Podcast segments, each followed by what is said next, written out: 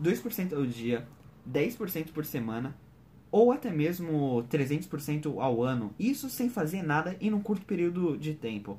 Parece um bom negócio, não é mesmo? É exatamente isso que passa dentro da cabeça de uma pessoa que entra numa pirâmide financeira, que por sinal é o conteúdo do vídeo de hoje e eu te espero logo após a vinheta.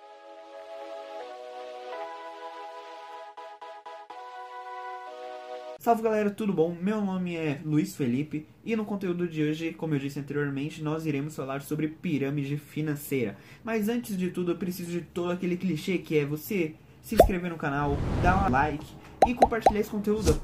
Afinal, sou eu que faço desde o estudo até a edição desse vídeo aqui pra você. Então, essa é a melhor forma de você me agradecer, tá bom? Além disso, você estará me ajudando a ajudar mais pessoas, o que é enriquecedor. Afinal, esse Brasilzão precisa muito de educação financeira.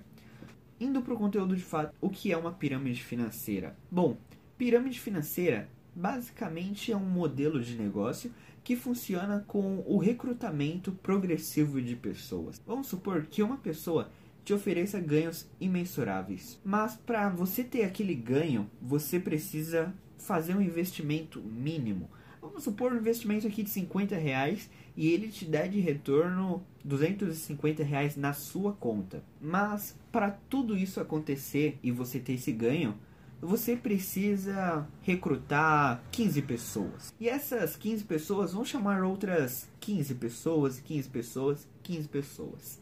E é justo aí que mora o perigo, porque essa pessoa que chama outro alguém para dentro de todo aquele esquema normalmente é o seu amigo, é um familiar seu e como é seu amigo ou uma pessoa muito próxima, você vai confiar nele e vai falar: "Por que não? Afinal, eu também quero ganhar dinheiro". E por esse motivo, esse modelo de negócio é chamado de pirâmide financeira, onde a pessoa que está no topo, ela consegue ganhos e as pessoas que estão na base normalmente são as pessoas que perdem, tá bom? No começo do negócio, a pirâmide, ela vai dar certo. Afinal, aquela pessoa que foi uma das primeiras a entrar, ela vai ganhar dinheiro com a aplicação de pessoas novas. E por este motivo, pirâmide financeira é algo insustentável. Mas o que faz uma pessoa investir numa pirâmide financeira? Vamos supor que eu te faça uma proposta que funciona da seguinte forma: João, você pode investir na renda variável, um lugar onde não tem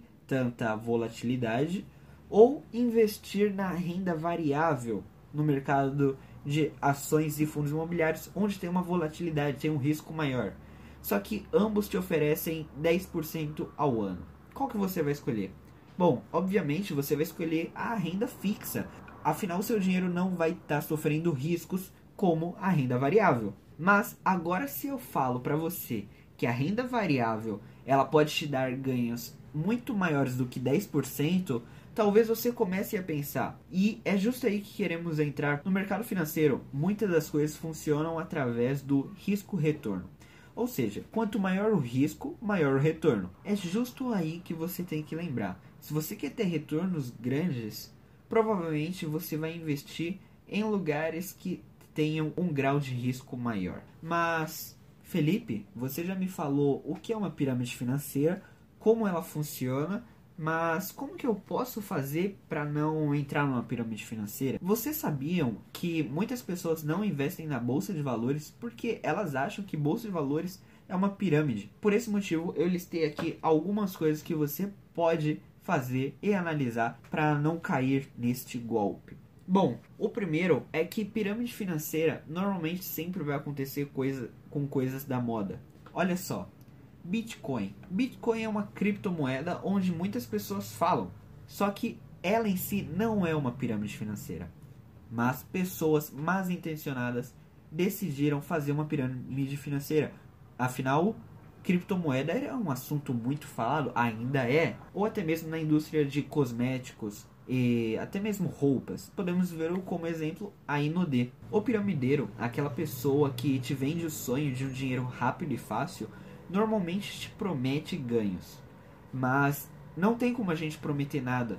Afinal, no mercado financeiro, a única pessoa que pode te oferecer de fato algo é o governo.